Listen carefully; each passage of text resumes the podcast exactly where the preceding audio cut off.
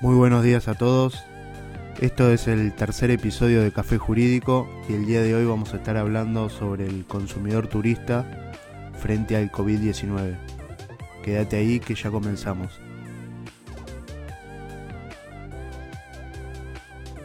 El día de hoy vamos a estar analizando la responsabilidad que tienen las empresas de viaje frente a los consumidores en el marco del COVID-19. Vamos a estar dando respuestas a las preguntas eh, que son qué ocurre con los consumidores que contratan a través de páginas argentinas, hoteles, traslados, excursiones en el exterior, quién responde por ellos, se pueden cancelar pasajes de avión que ya eh, se habían realizado antes eh, de declarada la pandemia a nivel mundial. Todo eso vamos a estar tratando el día de hoy. Para empezar a hablar sobre estos temas debemos definir primero si el contrato de viaje, el contrato de turismo es o no un contrato de consumo. Para ello basta dirigirnos a la Ley de Defensa del Consumidor en su artículo 1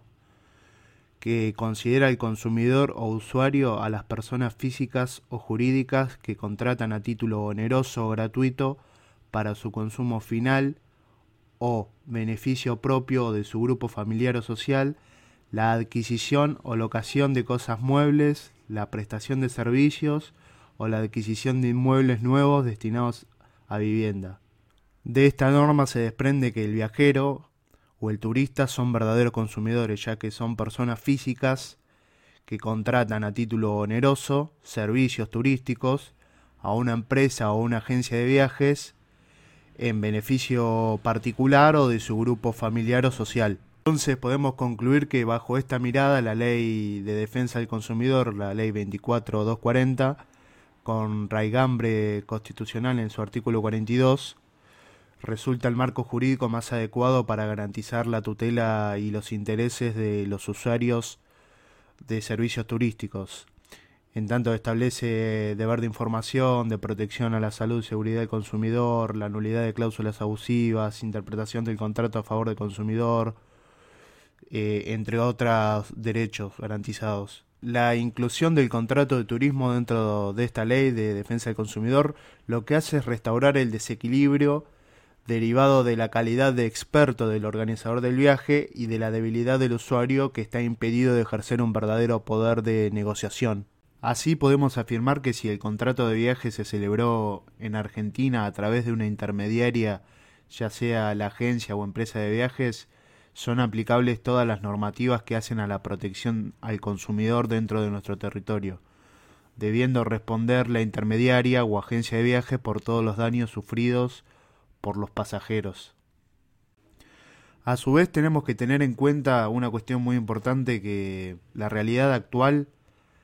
no es la misma que hace décadas anteriores. Actualmente Internet nos invita a celebrar contratos de viaje de manera directa con diversas compañías de viaje que no, son, que no solo están radicadas acá en la Argentina.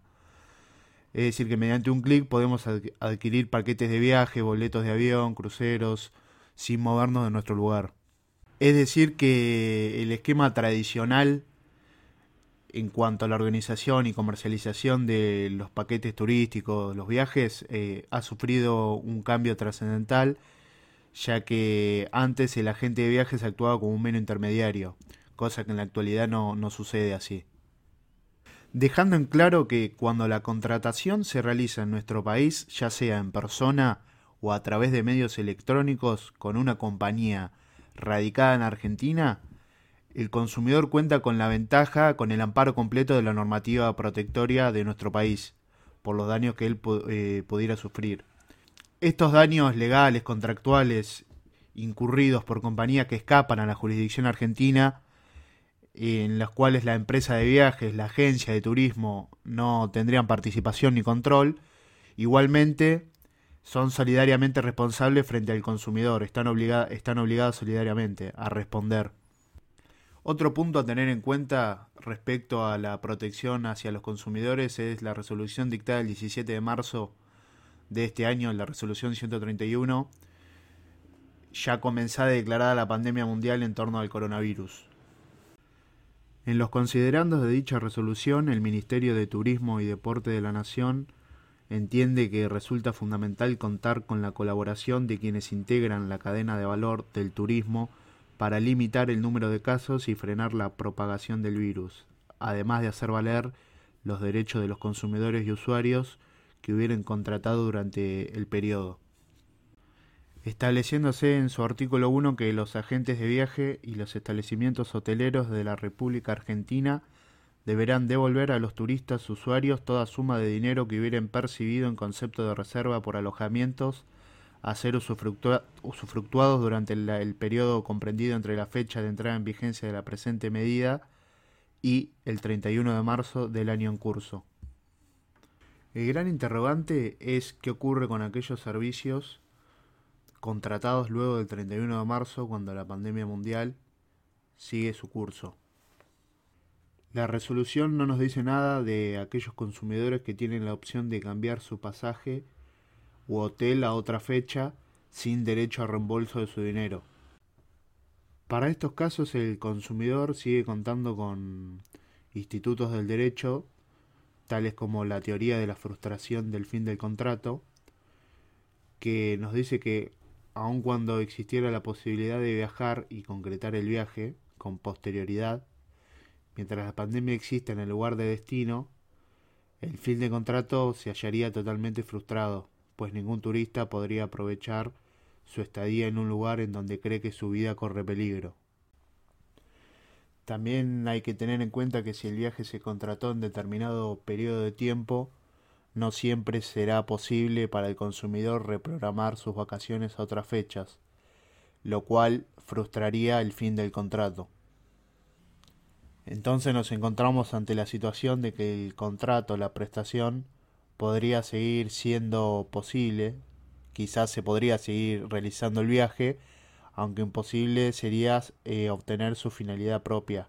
haciendo que este contrato sea inútil y carente de interés. Esta teoría de la frustración del fin del contrato facultaría a los actores a pedir la resolución con fundamento en que pese a que las prestaciones comprometidas pudieran de todos modos haberse ejecutado, ellas serían inhábiles para lograr la finalidad turística y placentera perseguida. En función de todo lo anteriormente expuesto, podemos concluir que cualquier viaje, estadía, excursión que se llevara a cabo existiendo la pandemia mundialmente declarada frustraría el fin del contrato de turismo, constituyendo a su vez un caso de fuerza mayor y dando lugar a lo antes dicho de eh, resolver el contrato y por lo tanto el derecho a extinguir, a exigir, perdón, la devolución del dinero abonado. Este Instituto del Derecho lo encontramos en el artículo 1090 del Código Civil y Comercial de la Nación, el cual nos dice que la frustración definitiva de la finalidad del contrato autoriza a la parte perjudicada a declarar su resolución, si tiene su causa en una alteración de carácter extraordinario de las circunstancias existentes al tiempo de su celebración, ajena a las partes y que supera el riesgo asumido por la que es afectada. La resolución es operativa cuando esta parte comunica su declaración extintiva a la otra. Si la frustración de la finalidad es temporaria y derecho a resolución solo si impide el cumplimiento oportuno de una obligación cuyo tiempo de ejecución es esencial. Por todo lo dicho, es recomendable que el consumidor, a fin de mantener la figura de la frustración de la finalidad del contrato,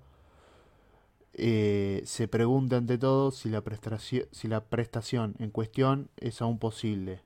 tanto en su realización como en su disfrute. Solo si la respuesta es afirmativa, recién cabría preguntarse si el supuesto encuadra en la figura de la frustración del fin del contrato. Espero que esta información le haya sido útil y nos seguiremos viendo en los posteriores episodios. Un saludo.